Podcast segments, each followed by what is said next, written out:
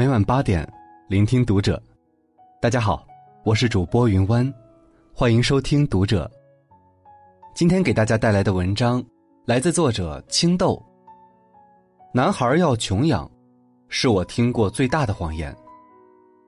关注读者新媒体，一起成为更好的读者。前两天，约了表姐一起去商场逛街。我兴冲冲的拉着表姐走进一家童装店，表姐却跟我摆了摆手，我就不进去看了。我家儿子不用买衣服，这个夏天我一件都没买。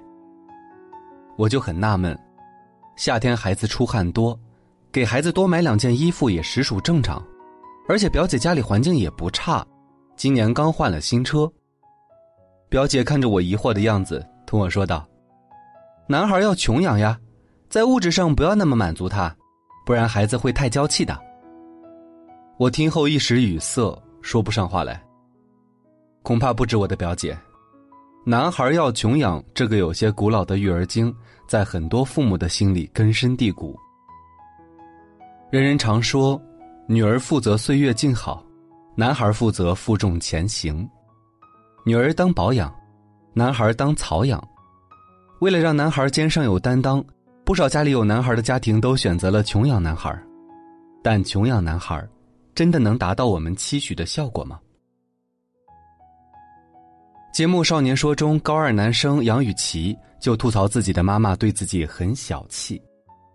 从小学开始，妈妈就告诉他家里特别穷，穷的揭不开锅，以至于他想要买一支笔，都要跟妈妈软磨硬泡好久。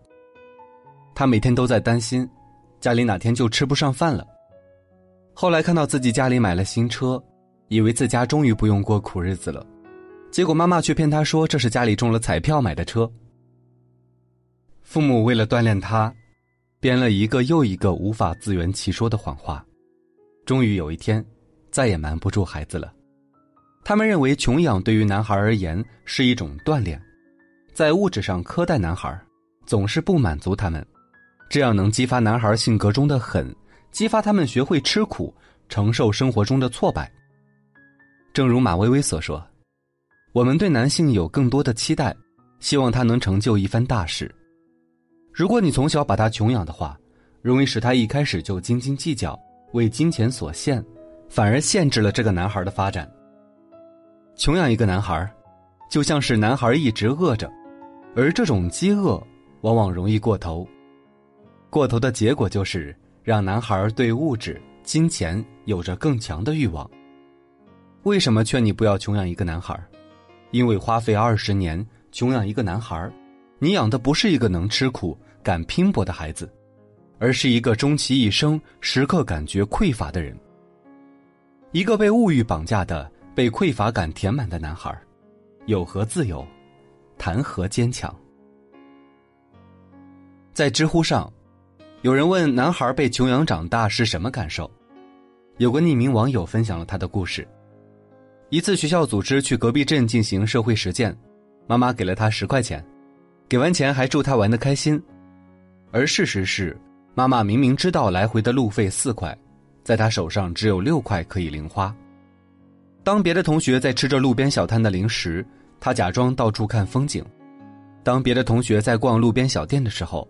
他假装在写报告，不敢在别人面前暴露自己的囊中羞涩，憋了许久的他一回到家就哭了。他自己的父母是大学老师，家境殷实，为了穷养他，在物质上对他苛刻至极，完全不给他零用钱，从小到大的零食都是同学请他吃。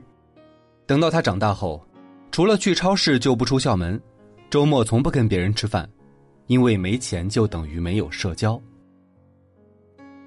他说自己一个年轻小伙子跟大妈一样，跟店员斤斤计较几毛钱的折扣，常常为了哪个物品更划算而头痛。总结一句话就是：累得要死，自卑的要命，与众人格格不入。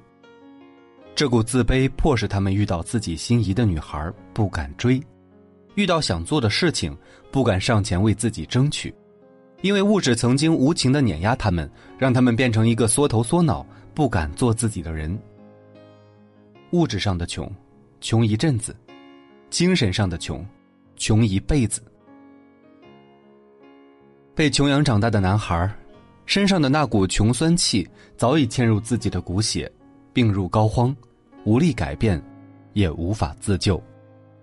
如果孩子从小就把自己当做一个穷人，那他一辈子都会是个穷人。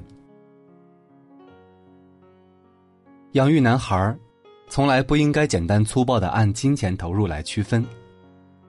杨澜曾分享过自己养育男孩的育儿经，无论是穷养富养，都不是问题的核心。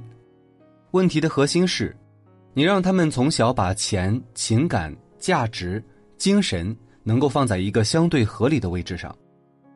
儿子十八岁后。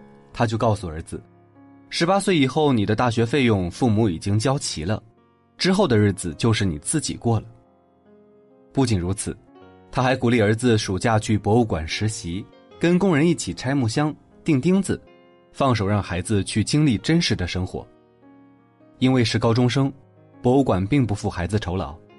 中午在外吃饭的时候，同班的同学有的买披萨吃，有的同学甚至是更贵的寿司料理。儿子觉得自己还没挣钱，就选择了买一个五元钱的三明治吃了。姚兰知道后，大力赞赏孩子的行为，因为儿子已经学会思考自己的生活开支。比起穷养或者富养，应当要更注重构建孩子健康的三观。在孩子踏进社会之前，应当要知道自己所能享受的一切是父母给的，并且学会感恩和珍惜，以及今后如果要靠自己。应当付出哪些努力？能做到不为金钱所累，又自觉拼搏，懂得努力，懂得取舍。最近很火的一句话：“家里什么条件，就怎么养孩子。”这一句话，解开了关于穷养或者富养男孩的迷思，提醒广大父母，在教育孩子的时候，要让孩子看到生活的真实。如果家中的经济条件不错，就没必要刻意让孩子吃所谓的苦。如果家中的经济并不宽裕，就没必要给孩子制造富足的假象。对于穷养和富养的界限是什么？知乎网友马丁是这么问答：穷养的前提是不能让他失去自信，富养的底线是不能让他产生幻觉，让男孩知道上限，并坚守底线。那养一个什么样的男孩才能算成功？在我看来。大抵就是他能够承受最好的，也能承受最糟的，无论外界如何，亦能过好自己的人生。时代在改变，我们这辈人同我们的父母不一样的地方就是，我们的格局和眼光更加长远，更愿意去学习和反省自身。愿所有的父母能够放弃执念，用生活的真实、健康的三观，养育一个优秀的男孩。好了，今晚的内容就分享到这里，感谢您的收听。如果您喜欢这篇文章，不要忘了在下方点赞并分享给你的朋友和家人。我是云湾，我们下期再会。